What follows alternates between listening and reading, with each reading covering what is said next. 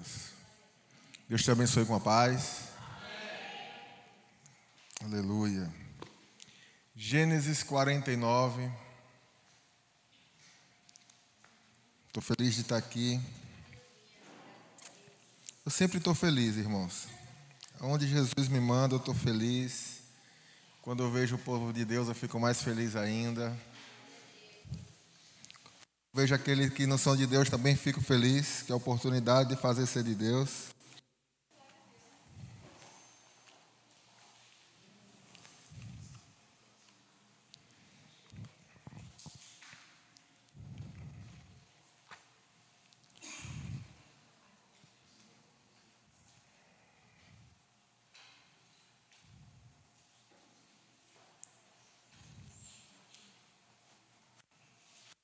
Obrigado, querida.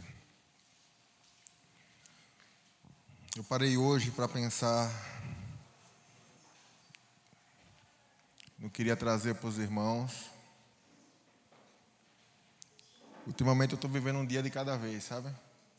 Ontem eu estava pensando no que eu ia ministrar ontem, hoje no que eu vou ministrar hoje, amanhã no que eu vou ministrar amanhã.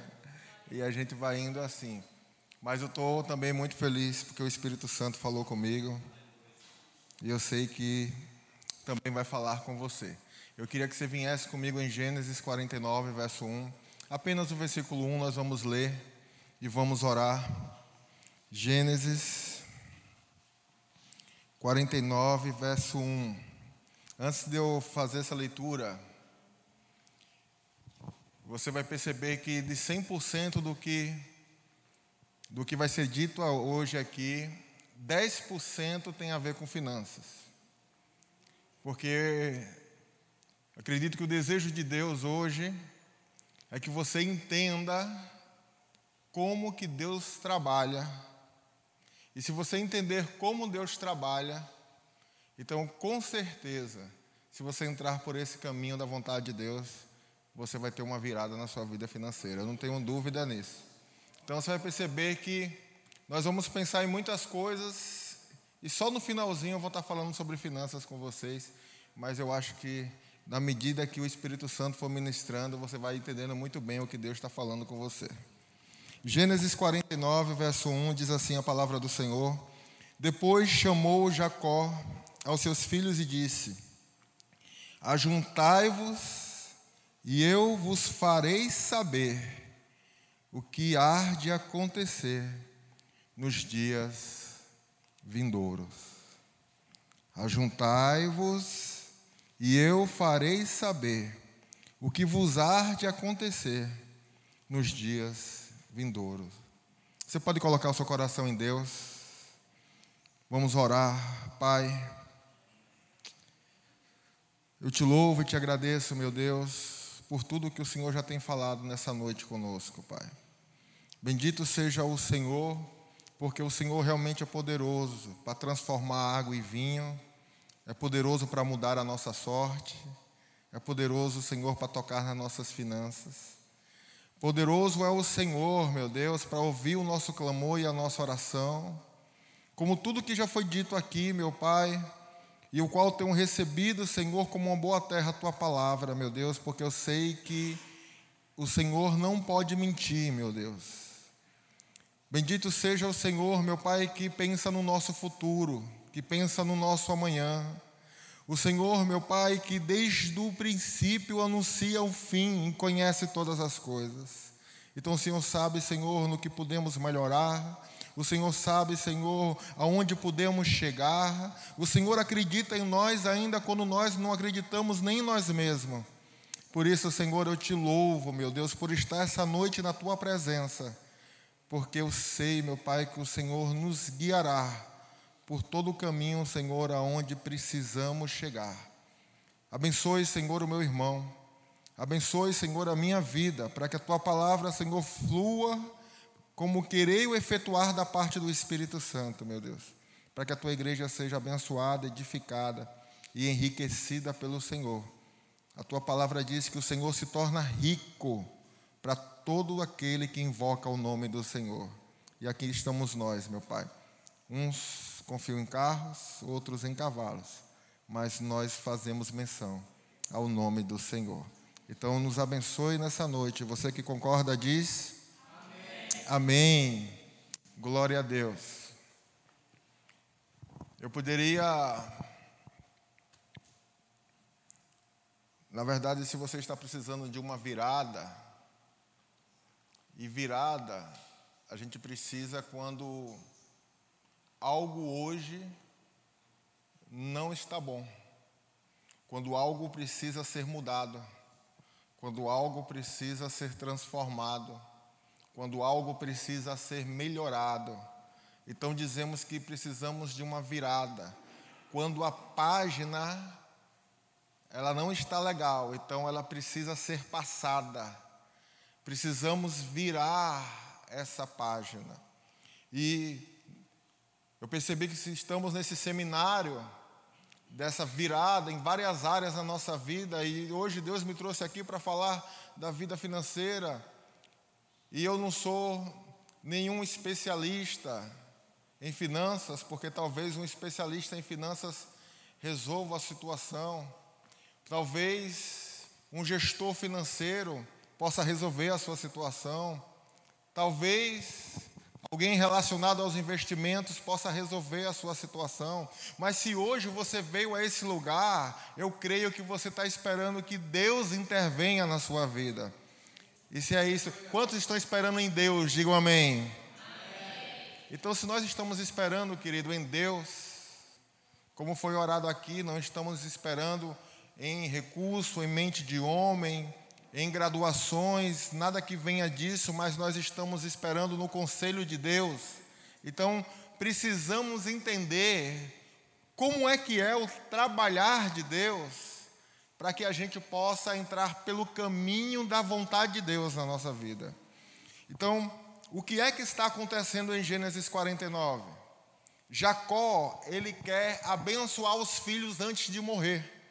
Você vai ler o contexto: Jacó está velho, ele mal consegue levantar da sua cama. É só você ler depois em casa, desde Gênesis 48. E ele quer abençoar. O desejo que está no coração dele é abençoar os filhos. Então ele manda chamar os filhos, manda se reunir. E o desejo que está no coração, você vai entender isso no contexto de Gênesis 48, é abençoar. E quando os filhos se juntam, ele vai dizer: Olha, eu vou falar aquilo que vai acontecer. Talvez, querido, você esteja esperando que eu venha aqui hoje e eu diga para você que a sua vida financeira vai viver uma virada. Mas eu já quero dizer para você que eu não posso dizer isso. Por que você não pode, pastor? Porque Deus não quer abençoar? Não.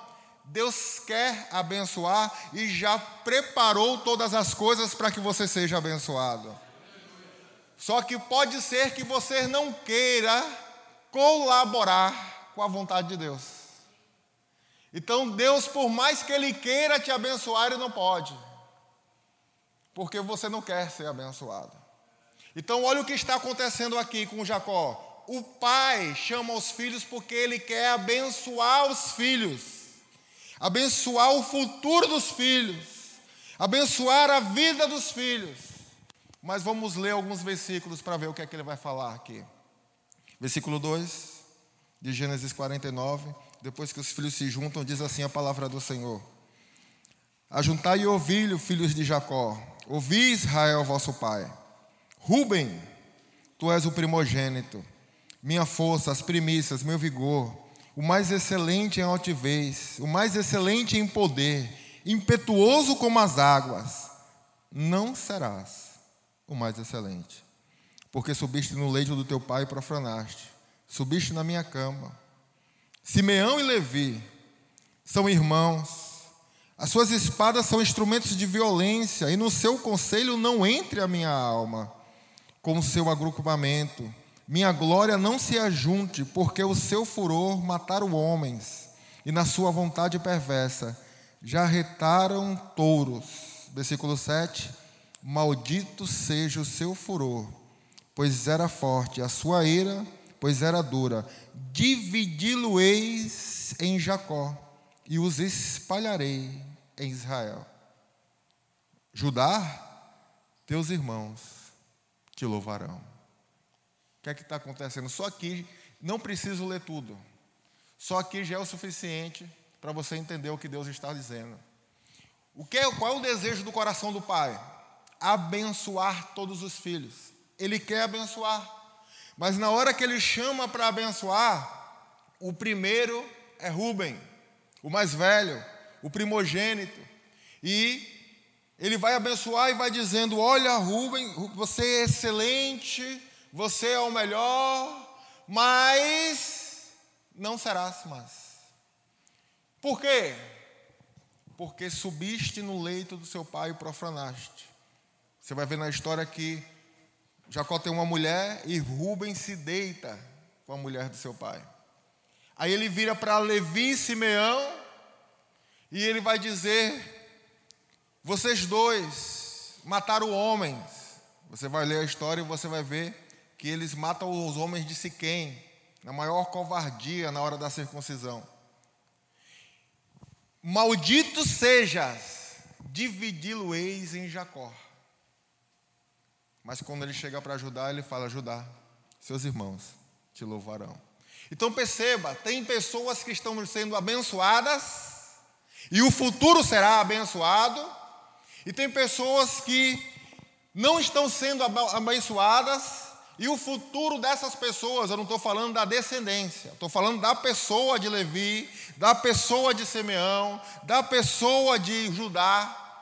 O futuro dela não vai ser abençoado. Por quê? Porque Rubem não está sendo abençoado por causa daquilo que ele fez lá atrás. Porque Simeão e Levi não estão sendo abençoados por causa daquilo que eles fizeram lá atrás. Eles semearam algo lá atrás e agora eles vão colher os frutos das sementes lá na frente. Eles semearam algo ruim lá atrás e agora eles vão colher frutos ruins da semente que eles semearam atrás e os frutos que vão surgir lá na frente. Por quê, pastor? Porque de Deus não se zomba. Tudo que o homem semear, Gálatas capítulo 6, ele colherá. Não dá para tirar onda de Deus. Não dá para zombar de Deus. Então observe o que está acontecendo. O pai quer abençoar, mas ele não pode por causa daquilo que ele foi semeado. E eu quero muito que você segure a primeira verdade que o Espírito Santo vai trazer para você.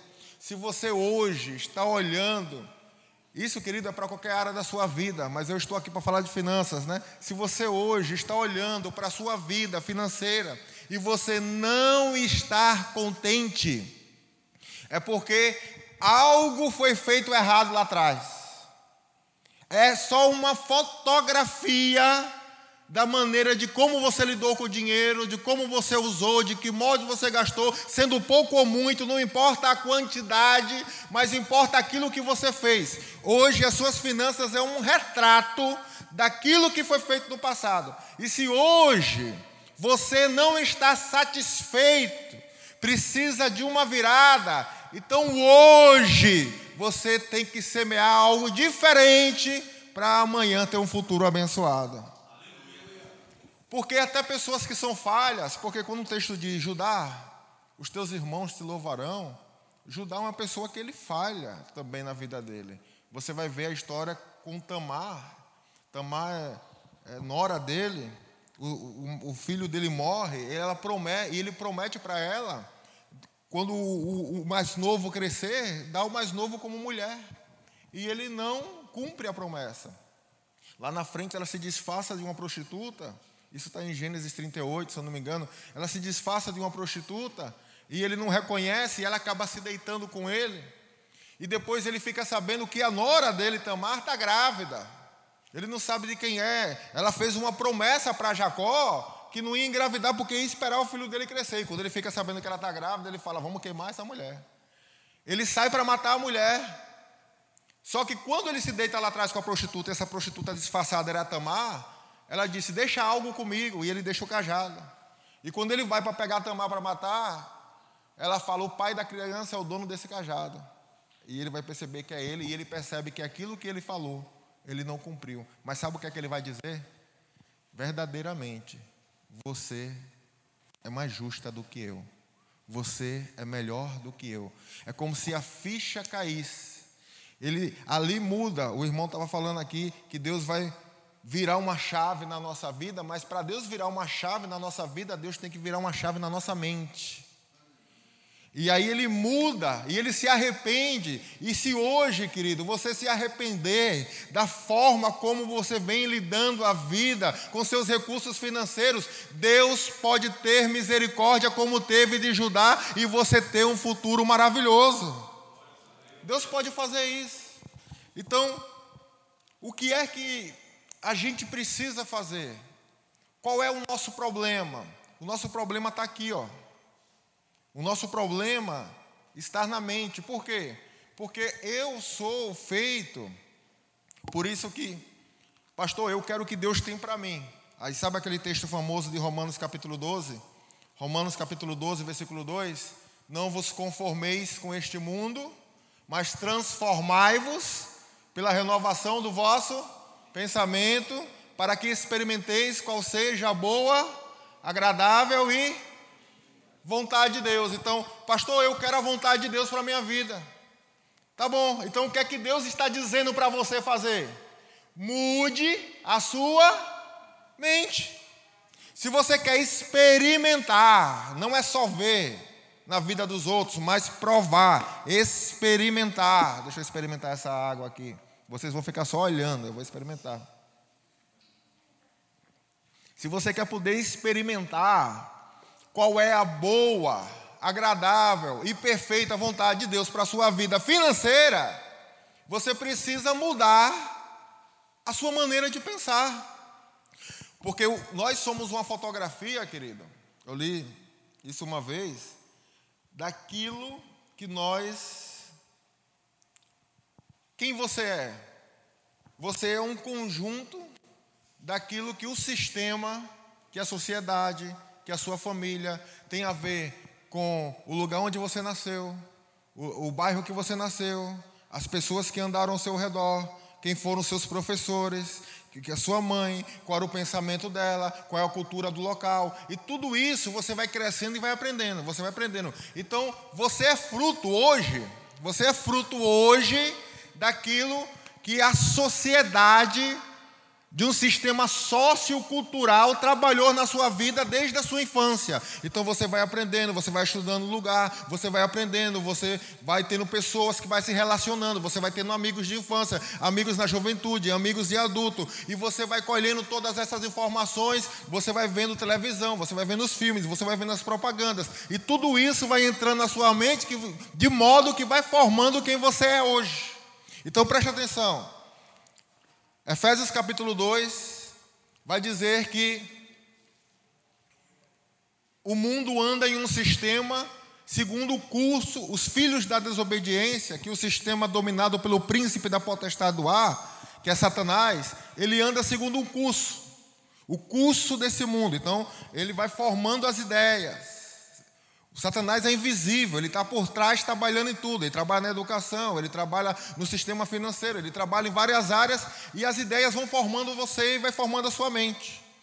E aí você vai andando no curso desse mundo. Chega um momento na sua vida que você entrega a sua vida para Jesus. É aí onde vai começar a vontade de Deus, porque é nesse ato que o apóstolo Paulo e o apóstolo Pedro vai dizer que acontece uma regeneração. Regeneração, Pedro vai dizer que pela palavra nós somos regenerados. Regeneração é, é ser gerado de novo, como alguém que nasceu de novo, ou então é a ação de reger. Sabe, um maestro que ele tem, que ele vai regendo a orquestra, e à medida que ele vai acomodando, a orquestra vai obedecendo. É mais ou menos isso a regeneração. Você não faz mais o que você quer, você não faz mais aquilo que você aprendeu, você não faz mais o que está de acordo com a sua experiência, porque agora tem um que vai regendo a sua vida, vai comandando a tua vida. É uma regeneração. Então isso começa a acontecer de forma instantânea na hora que você se converte. Então quando Paulo fala transforme o seu entendimento, por quê? Porque o projeto do diabo é conformar, não se conforme. Ele vai dizer: não vos conformeis com este mundo, não vos amoldeis. O projeto do diabo é que você continue sendo tudo aquilo que você era, que você aprendeu, e você continue nessa forma, segundo o curso desse mundo, com as ideias dos especialistas, com as ideias, porque você daqui a pouco vai ver que Deus confronta especialista. Deus confronta a matemática. Deus confronta tudo isso. Quem já se viu ter que perder para ganhar? É só com Deus isso. Então, no curso desse mundo, você está nas, nas ideias de todo esse sistema. E aí, quando você encontra Jesus, há uma conversão, uma mudança. Então, o projeto do diabo é: continue o mesmo, se conforme. O projeto de Deus é se transforme, se converta, mude de direção. Esse é o projeto de Deus para a sua vida. Aí, Efésios capítulo 4, vem aqui comigo, só para você ler. Daqui a pouco eu chego em finanças. Fala para o teu irmão, tenha paciência. Fala para o teu irmão, tenha paciência com o pregador. Isso, tenha paciência, querido. Daqui a pouco Deus vai revelando aos pouquinhos, é gradativo. Efésios 3, melhor dizendo,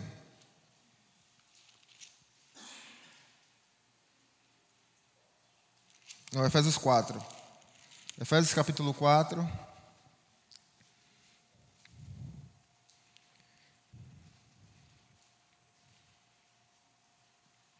Olha só o versículo 21.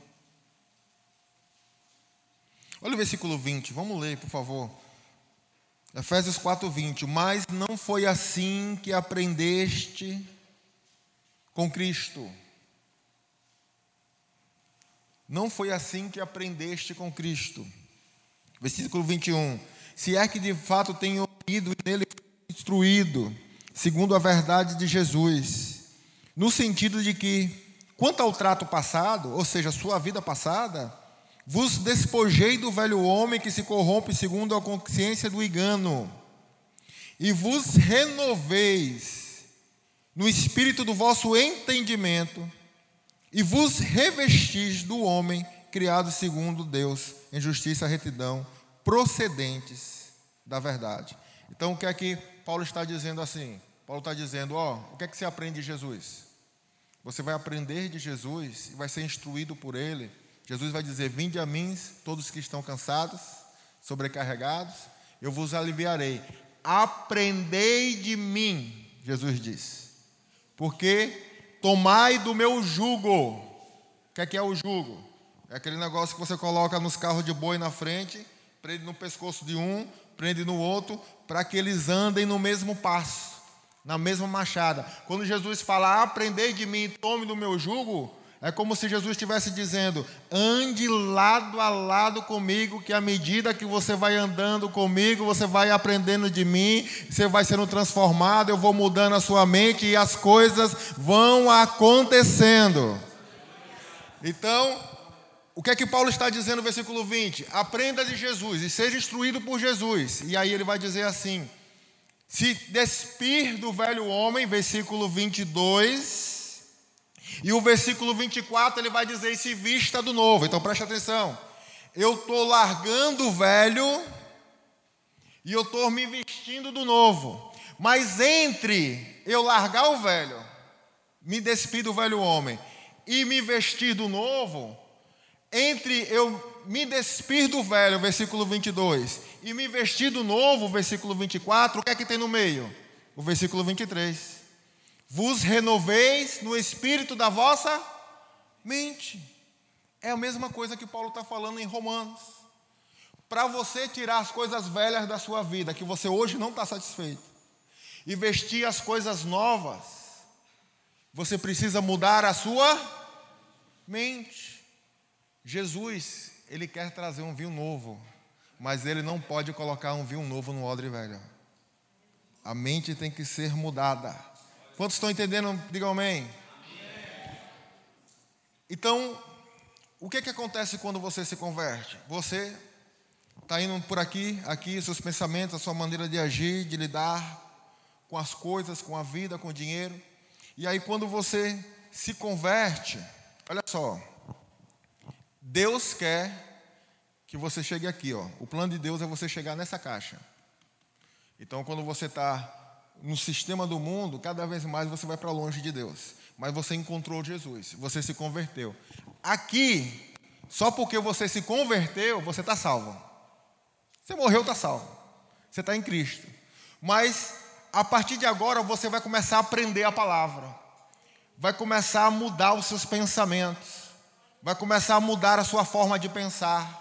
E aí você vai começar a andar no sentido daquilo que Deus quer que você seja. Você vai começar a alcançar aquilo que Deus quer que você tenha. Mas olha só, você virou, andou até aqui. Morreu. Pergunto: Chegou onde Deus queria que você chegasse? Sim ou não? Sim ou não? Onde é que Deus quer que você chegue? Na caixa. Chegou sim ou não? Não. Morreu salvo sim ou não? Sim. Mas conquistou tudo que Deus tinha para você? Não. Por quê? Porque você não quis colaborar com os planos de Deus. Tem gente que faz isso, ó, e aqui mesmo fica, já morreu. Tem gente que ainda dá um passo. Mas tem outros que vão chegar onde Deus quer que você chegue. Então a gente precisa entender como realmente virar essa chave, mudar essa mente, se despir do velho, vestir o novo, experimentar o projeto de Deus e largar o projeto do diabo da nossa vida. Então, como é que eu faço isso? 1 Coríntios capítulo 10. Lembra que eu falei para você que eu só ia falar de finanças bem no finalzinho? 1 Coríntios capítulo 10. 2 Coríntios, melhor dizendo, né? 2 Coríntios 10.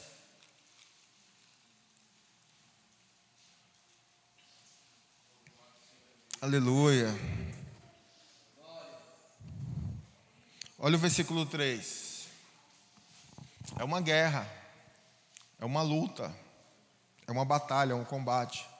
Vai dizer, porque embora andando na carne, não lutamos segundo a carne, porque as armas da nossa luta não são carnais, mas sim poderosas de Deus para destruir fortalezas, anulando sofisma e toda altivez que se levanta contra o conhecimento de Deus, levando cativo o pensamento à obediência de Cristo estando prontos para punir toda desobediência, uma vez completa a vossa submissão. O que é que Paulo está dizendo? Você está num combate. E é um combate que o campo de batalha é a sua mente. Porque lembra que eu falei para você que você é um fruto das pessoas que você andou, da onde você viveu, do que você estudou. E isso, na maioria das vezes, de pessoas que não tem nada a ver com Deus. Então, Satanás conseguiu formar uma barreira na sua mente, uma fortaleza, que você só vai viver a boa, perfeita e agradável vontade de Deus se essa fortaleza cair. Se, é, se essa fortaleza for destruída, senão Deus não tem acesso, senão Deus não consegue entrar. Ele quer anular sofismas. Sofisma é tipo falsas ideias, são ilusões. É mais ou menos assim. É, você tem um celular. E o celular, seu celular liga. Seu celular digita. Você fala no WhatsApp. Mas de repente você vê uma propaganda. E a propaganda diz: Esse é o celular que você precisa para ser feliz. Esse sim é o celular bom. O seu não presta mais. O seu, por mais que ele funciona, ó, já tem aquele arranhão na película, já não presta mais. Agora esse, nova geração, esse vai fazer você feliz. E aí você começa a viver em pró, em pró, e uma ideia foi colocada no seu pensamento. Que você realmente só vai conseguir ser feliz se você conseguir esse celular. Isso é um sofisma. Isso é um engano, mas foi colocado. Virou uma barreira. É por isso que você virou aqui e parou. Porque tem ideias que só, vão, só vai deixar você avançar quando elas forem destruídas e a sua mente for levado cativo em obediência a Deus. Só nesse momento. E aí como é que isso acontece? Quando você consegue, começa a se envolver com a palavra de Deus. Quando você começa, querido, de verdade, entrar na presença de Deus, querer Deus e se envolver com a palavra, você faz o que é que eu estou fazendo com a minha vida? Porque Deus vai confrontar você. Deus vai confrontar você. Você quer ver? Vamos para a prática, pastor. Olha só a maneira para quem é casado de como a gente lida no nosso casamento. Como é que o homem se relaciona com a mulher? Ah, pastor, lá em casa sou eu que mando, porque o pastor já falou que eu sou o cabeça. O cabeça manda. Aí quando você vai para a palavra de Deus, Efésios capítulo 5, vai dizer: Vós maridos, ame a sua esposa, assim como Jesus amou a igreja. De que forma? Se entregando e por ela se sacrificando. Tem ninguém casado aqui não, né? Graças a Deus, tem poucos ali. É assim que você faz com a sua esposa? A ponto de você se sacrifica assim como Jesus se sacrificou pela igreja? Não é bem assim, não. Por quê? Porque quando a palavra de Deus vem, Deus te choca. Deus choca a sua realidade. Ah, pastor, não posso bater no meu filho. Não, você está vendo o que, é que a televisão está falando? Os direitos humanos estão falando? O que é que as assistentes sociais estão falando? Você não pode mais dar uns tapinhas na criança. É por isso que vai crescer lhe ofendendo.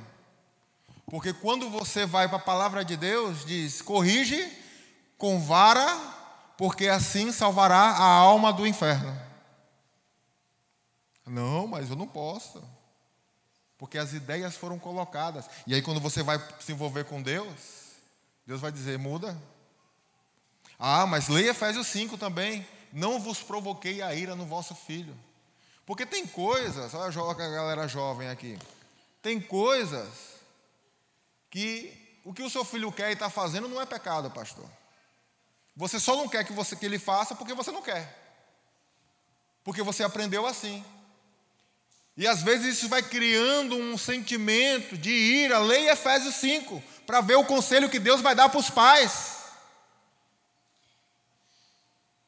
Isso lhe choca, porque vai ter que mudar o seu comportamento. É por isso que a gente só quer vir para a igreja numa campanha para receber a bênção, porque a bênção eu quero, a presença de Deus eu não quero, porque a presença de Deus vai trazer mudança no meu comportamento.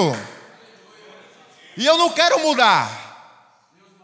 Eu não quero mudar.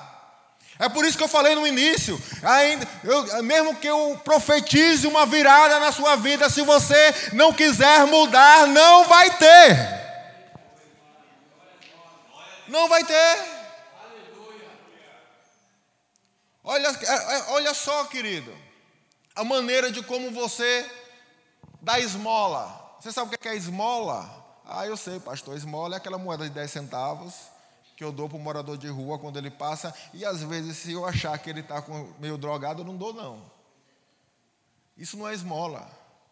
Esmola significa doação ao pobre. Se você doar 10 mil reais para o pobre, você deu uma esmola.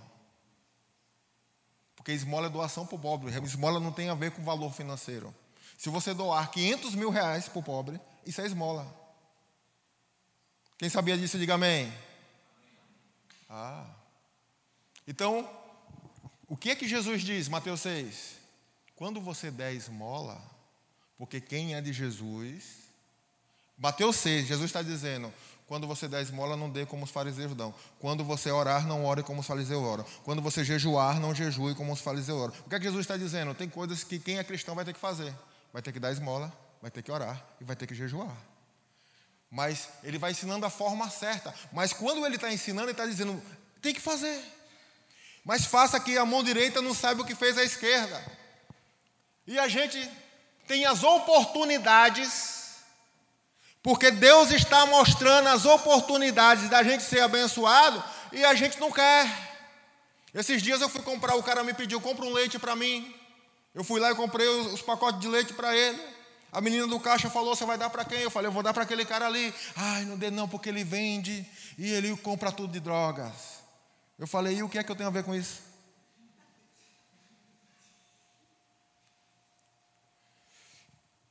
Eu dei o leite, o cara profetizou na minha vida. Que o Deus do céu, não sei o que, não sei o que. Eu falei: Amém, eu recebo. Eu não sei se ele foi vender para comprar drogas. Ele me pediu para alimentar o filho dele que estava com fome. Pode ser que ele tenha vendido para comprar as drogas, mas o que eu tenho a ver com isso? Você já leu Atos capítulo 10?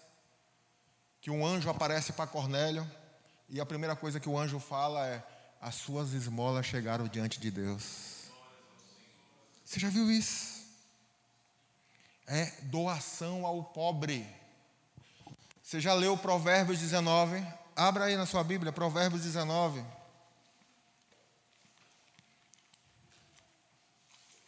Provérbios 19, 17.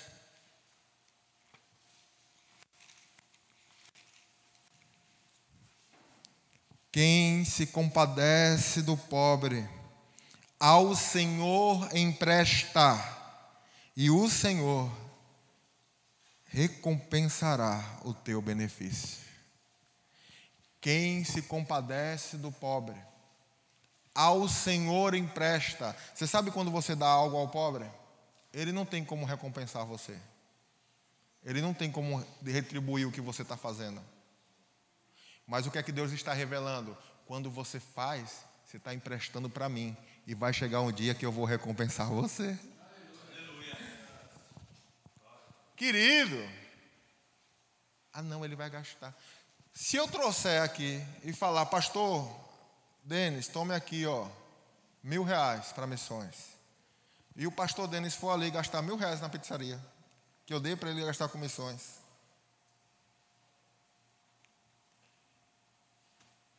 E eu descobri. No outro mês eu venho e faço assim, pastor Denis, toma aqui mais dois mil reais. Ah, pastor, nunca mais eu faço isso. Eu continuo fazendo, sabe por quê? Porque o que eu estou fazendo com o pastor eu faço para Deus e Deus recebe como cheiro suave na presença dele.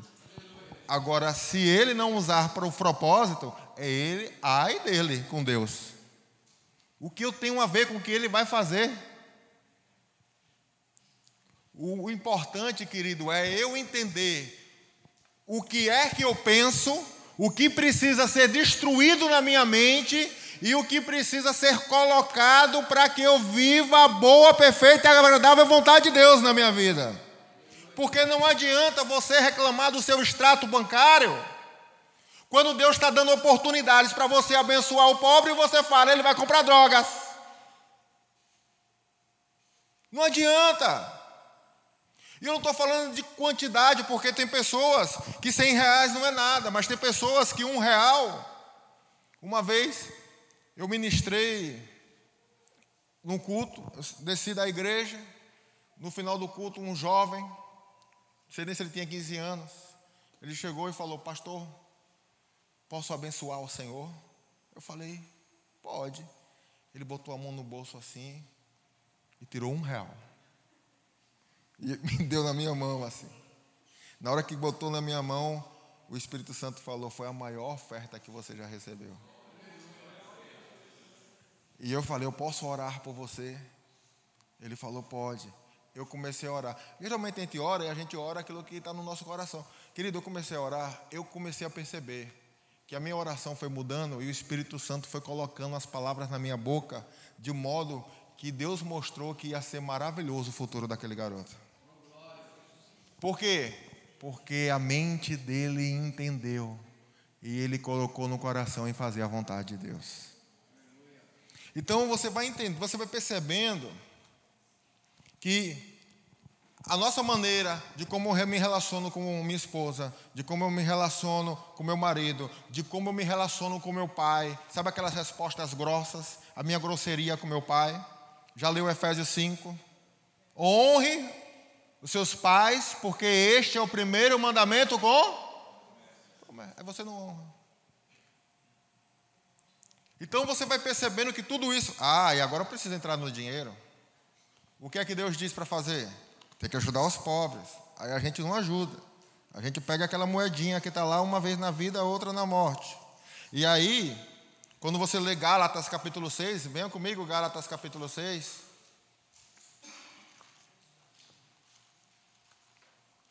Querido, quem acredita de todo o coração, de todo o coração, por favor. Quem acredita na palavra de Deus, diga amém. amém. Glória a Deus. Então vamos ler Gálatas capítulo 6.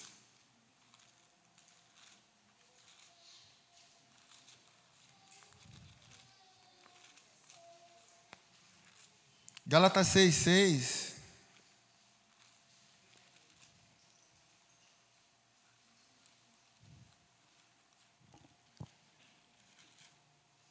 Que é que está escrito aí? Hã? Reparta.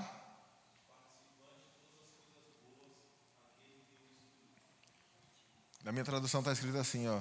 Mas aquele que é instruído na palavra, reparta de todos os seus bens. Quem tem essa tradução? Diga amém. Reparta de todos os seus bens com aquele que o instrui. O que é que Deus está dizendo? Aquele que é instruído na palavra. Quem está sendo instruído na palavra hoje, diga amém. amém. Reparta de todos os seus bens com aquele que lhe instrui. Não se preocupe que eu não vou passar o número do Pix para você, tá? Mas o que Deus está dizendo é isso. Aquele que está sendo recebendo a palavra, aquele que está recebendo a preciosa semente, para Deus nada mais justo porque o que você está recebendo muda a sua história, muda a sua vida, muda a sua saúde, muda as suas finanças, muda a sua família, muda tudo. Muda tudo, e nada mais justo do que aquilo que Deus está fazendo você compartilhar com aquele que foi usado por Deus para mudar os, todo o seu futuro. E é isso que Deus está dizendo: aquele que é instruído na palavra, reparta dos seus bens com o que instrui. Então por que você não faz? Porque isso me choca. Isso choca a minha realidade. Isso dói no meu bolso. Ah, pastor. Aí, aí você vai ler é, Filipenses, aquela palavra maravilhosa, Filipenses 4. O meu Deus suprirá, segundo as suas riquezas, todas as vossas necessidades. Que palavra maravilhosa. É uma pena que essa palavra é só para o povo que está ajudando Paulo quando ele está em missões, passando necessidade. É só para aquele grupo de pessoas que está ajudando o apóstolo Paulo, e ele diz: Porque vocês me ajudaram, o meu Deus vai suprir todas as suas necessidades. Mas a gente quer que Deus supra a nossa. Sem que a gente. Aí, olha só, Deus coloca o carneouro, você não participa do carneouro. O que, é que o faz? Leva a palavra de Deus para vários lares, para várias casas. O apóstolo Paulo ele ia em casa em casa, mas hoje tem meios que nós vamos por meio da televisão, em casa em casa. E o Carneiro Ouro faz isso. É uma oportunidade de você ser abençoado, mas você deixa passar.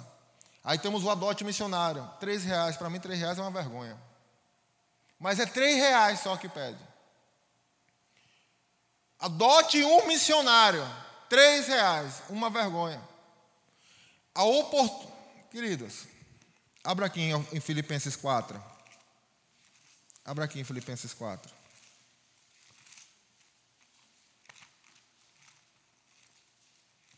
Senão você vai dizer que o pastor está inventando coisa.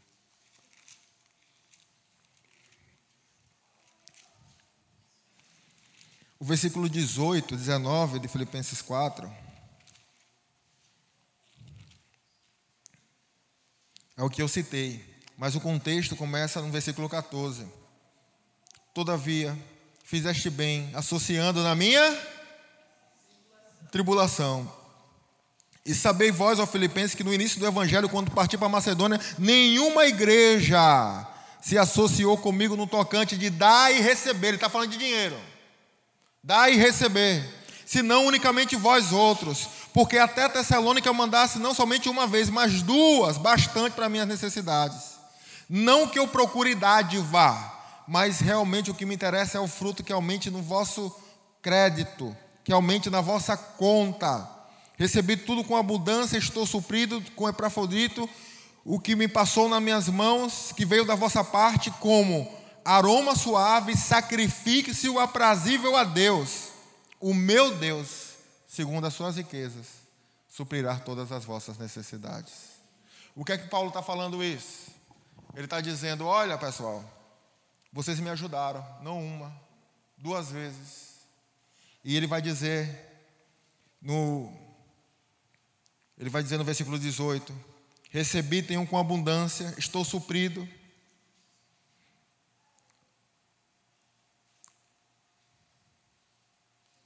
Eu queria que você lesse isso, por favor. Versículo 17. O que eu recebi, ele está dizendo, não que eu procure dádiva, mas eu procuro fruto que aumente a vossa conta. Ele está dizendo, esse benefício que você está fazendo em me ajudar enquanto eu prego a palavra, não é porque eu quero dádiva, donativo, ser abençoado, mas eu estou buscando, olha a palavra de Deus, olha a revelação de Deus para a nossa vida. Eu estou buscando um fruto que vai aumentar a vossa conta, que vai aumentar o vosso crédito. Porque o que vocês estão fazendo é um sacrifício agradável a Deus. Porque não é fácil, querido. Você tirar uma.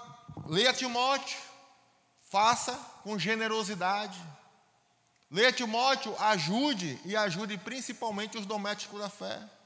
Não é fácil você fazer com generosidade, com abundância, algo que vai fazer falta nos seus recursos, mas você está fazendo porque você conheceu, você entendeu que essa é a vontade de Deus e que o Deus, que é o Deus da sua vida, não vai deixar nada faltar.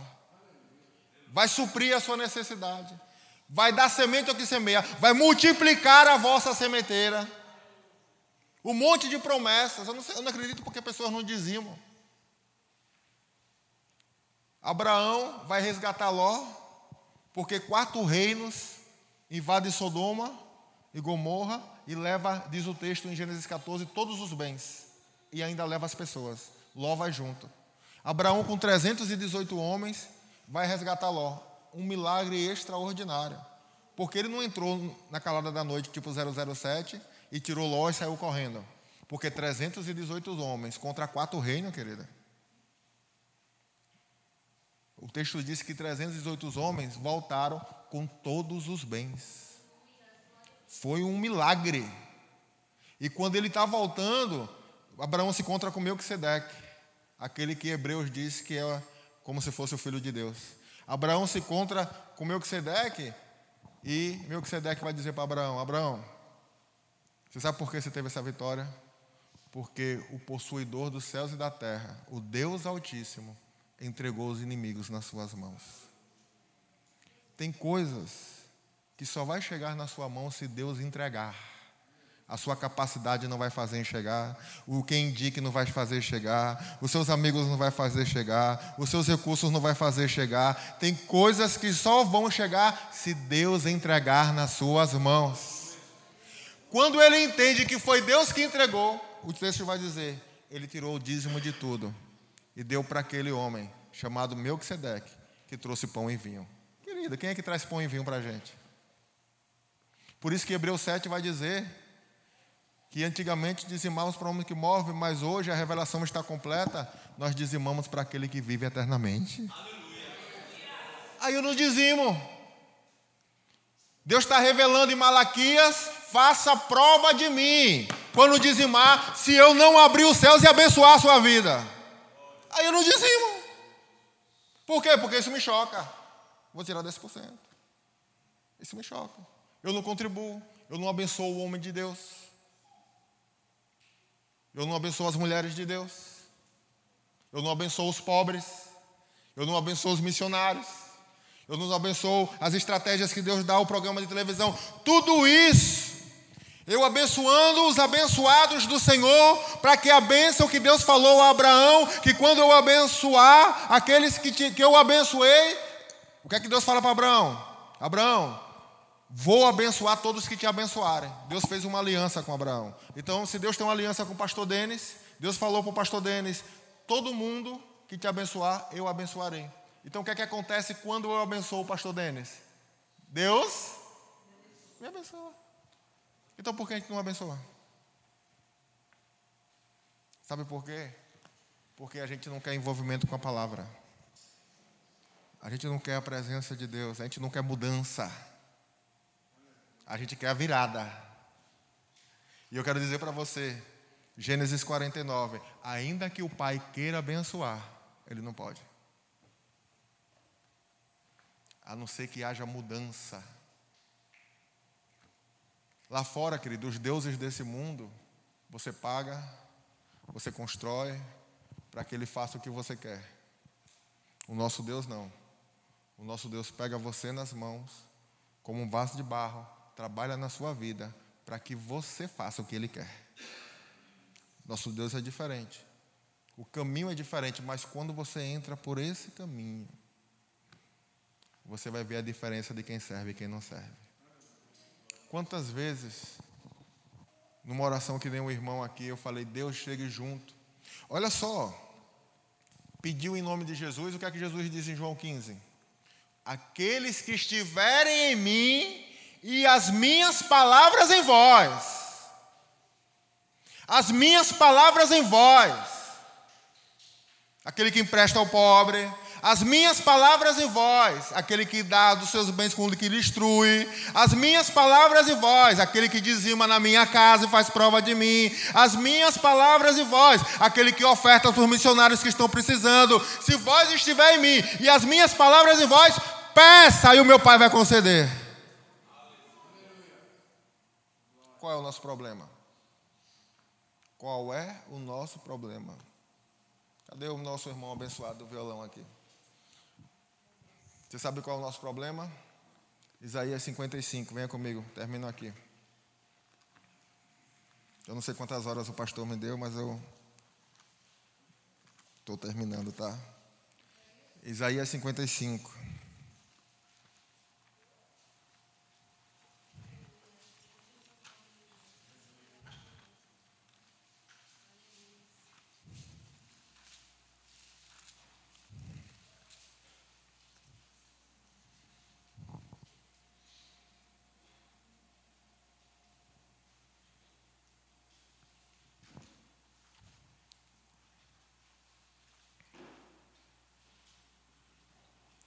Olha só. Olha o versículo 1. Ah, todos vós que têm sede, vinde às águas. E vós que não têm, que não têm, fala para o seu irmão, tem dinheiro aí, irmão? O que é que Isaías diz? Vós que não têm dinheiro, vinde. Olha o versículo 2. Por que gastais? Gastais? Dinheiro. Isaías está falando de quê? Dinheiro. É um contexto que ele está falando de dinheiro. Aí, nesse contexto de dinheiro, versículo 3: Inclina os ouvidos e vinde a mim. Nesse contexto de dinheiro, versículo 6: Buscai o Senhor enquanto se pode achar, invocai o nome do Senhor enquanto Ele está perto. Mas qual é o nosso problema? Versículo 7: Deixe o perverso seu caminho, e os pensamentos, e converta-se ao Senhor, e ele se, e ele se compadecerá dele. Volte-se ao nosso Deus, porque Ele é rico em perdoar. Qual é o nosso problema? Versículo 8: Porque os meus pensamentos não são os vossos pensamentos, nem os vossos caminhos, os meus caminhos, diz o Senhor. Porque assim como os céus é mais alto do que a terra, assim os meus caminhos são mais altos do que os seus, e os meus pensamentos são mais altos do que os vossos pensamentos. Porque como desce a chuva e a neve dos céus e para lá não torna, sem que primeiro regue a terra, fecunde e faça brotar, da semente ao que semeia, pão ao que come. Essa palavra, da semente ao que semeia, pão ao que come, é Paulo pega essa palavra de Isaías, da semente ao que semeia e pão ao que come, e usa em 1 Coríntios capítulo 9, quando ele está falando de contribuição financeira. Porque aquele que semeia pouco, colhe pouco, que semeia muito, colhe muito.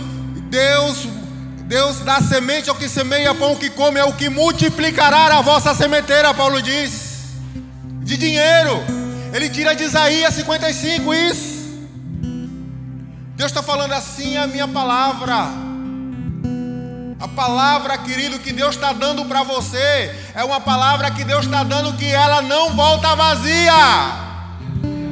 Ela vem para virar. Para virar. Tá ruim. Semeie hoje a vontade de Deus e vai ter uma virada. Porque ela não volta vazia. Ela não volta vazia. Mas qual é o nosso problema? Os nossos pensamentos não são os pensamentos de Deus. Deus precisa destruir essas fortalezas, mudar os nossos comportamentos, as nossas atitudes. Vou repetir o que eu falei no início. Você não está satisfeito com a sua conta bancária? Ela é um reflexo das sementes que foram semeadas lá atrás, ou das sementes que não foram semeadas lá atrás. Quer ter um futuro diferente? Porque o que Jacó está dizendo é: eu vou anunciar aquilo que vai acontecer no futuro. E o que Jacó está anunciando é resultado de sementes que foram semeadas no passado. Então você quer ter um futuro diferente? Mude hoje. Mude hoje. Mude hoje. Mude hoje. Se transforme hoje. Transforme a mente hoje. Renovei a mente no espírito hoje. Tire o velho homem hoje. Se vista do novo hoje. No conhecimento de Deus hoje. Nós precisamos fazer isso. Senão não tem jeito. Segunda Reis capítulo 4 tem uma viúva. Essa viúva ela pega um homem de Deus, ela dá casa para ele, ela dá mesa, ela dá cama, ela dá comida.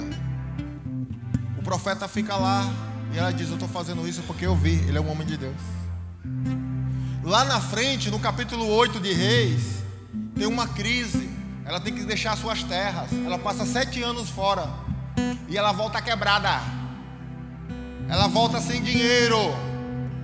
E quando ela volta para pedir o rei a terra de volta, o rei podia não dar. Depois de uma guerra, o governo tomou as terras. Quando ela volta para pedir a terra de volta, segundo Reis capítulo 8, diz que na hora que ela está chegando, o rei está conversando com, com o servo do profeta, Geazi. E o profeta está dizendo para o rei: Rei, tem uma mulher que o Eliseu ressuscitou o filho dela. E o rei está dizendo: É mesmo? É. Foi um milagre. E quando eles estão conversando sobre essa mulher, é coincidência. A mulher chega. E aí o, servo fala: ah, Foi essa mulher, rei. E o rei falou: O que, é que você veio fazer aqui? Ela falou: Eu vim pedir as minhas terras de volta. Estou sete anos fora.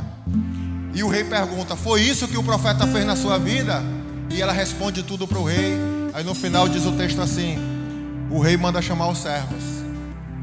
E o rei diz assim: Essa mulher chegou aqui sem nada. Pega as terras que era dela. E cada ano que ela não produziu, porque ela fugiu, ela abandonou, não teve ninguém trabalhando nas terras delas. Mas cada ano que a terra deveria produzir, não produziu, ela devia ganhar dinheiro e não ganhou, restitua com juros.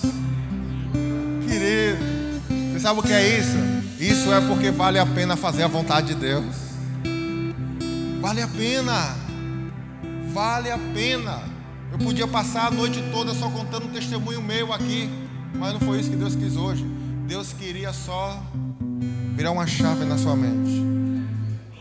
Virar uma chave para dizer: os meus pensamentos não são os seus, esse é o problema.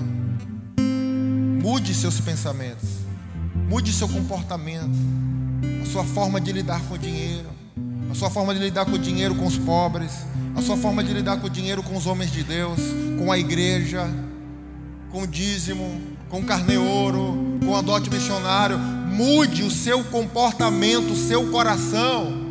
Faça prova de mim e veja como vou ser bom com você, diz o Senhor. Esse é o nosso Deus. Pedro pescou a noite toda, não pegou peixe nenhum, e a experiência dele é que o mar não estava para. Jesus fala: Pedro, volta lá e lança a rede. A experiência dele, eu sei que você tem suas experiências, eu sei que você conhece tudo que, ele, que você aprendeu, que falaram para você, que seus amigos, seus professores, que você viveu, que você teve suas experiências. E Pedro está dizendo: Olha, eu sei, pesquei a noite toda, não tem peixe, mas por causa da tua palavra, eu vou voltar lá e vou jogar de novo. Você sabe o que Pedro fez? Mudou o pensamento dele pelos pensamentos de Jesus. Você sabe o que aconteceu? Uma pesca maravilhosa.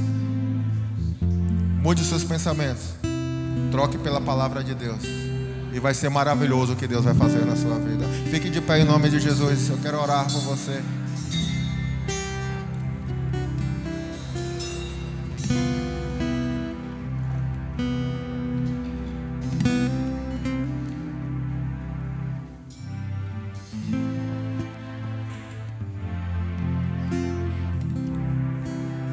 Você quer?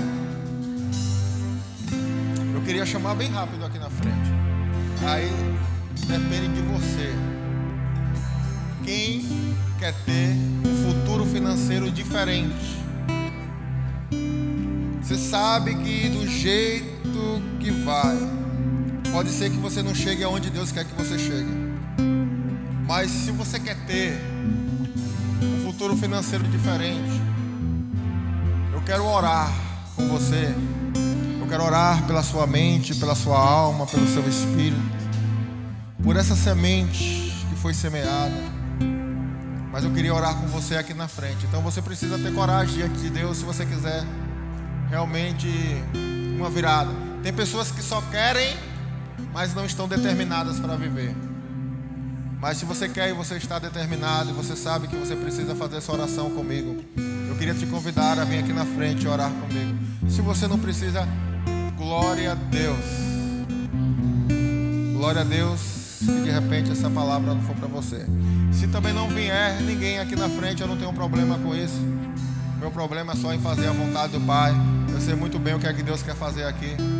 Então, se você quiser estar convidado ao Ministério do Louvor, vai louvar e eu vou estar orando. Posso orar, pastor? Glória a Deus.